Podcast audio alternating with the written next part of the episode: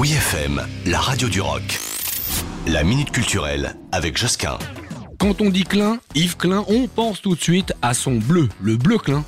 Mais peut-on résumer son œuvre à ses monochromes d'un bleu profond ou à ses innombrables provocations? Ah, ses choix artistiques en tout cas lui ont valu de son vivant un bon nombre de détracteurs, l'accusant même de vendre du vent, ce qu'il fit vraiment à un moment de sa carrière en exposant du vide. Alors, est-il un esprit génial ou un brillant escroc? 60 ans après sa disparition à l'âge de 34 ans, l'Hôtel Comont, à Aix-en-Provence, brosse un tout autre portrait de cette figure majeure de l'art contemporain, faut le dire.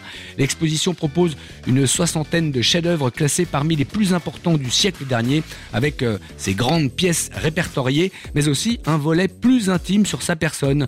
On entre alors dans huit années de création aussi fugace que prolifique, entre ses célèbres monochromes et ses audacieuses sculptures éponges, entre ses innombrables anthropométries et ses flamboyantes peintures de feu, eh bien, se dévoilent ici des œuvres moins connues du grand public, à l'image de ces pièces faites de pigments purs et de résine synthétique. Le musée explore la face cachée de cet esprit libre, on peut le dire comme ça, qui va quand même s'auto-proclamer maître du ciel à l'âge de 19 ans. Ah quand même.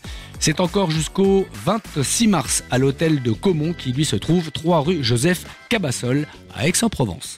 Retrouvez la minute culturelle sur wfm.fr.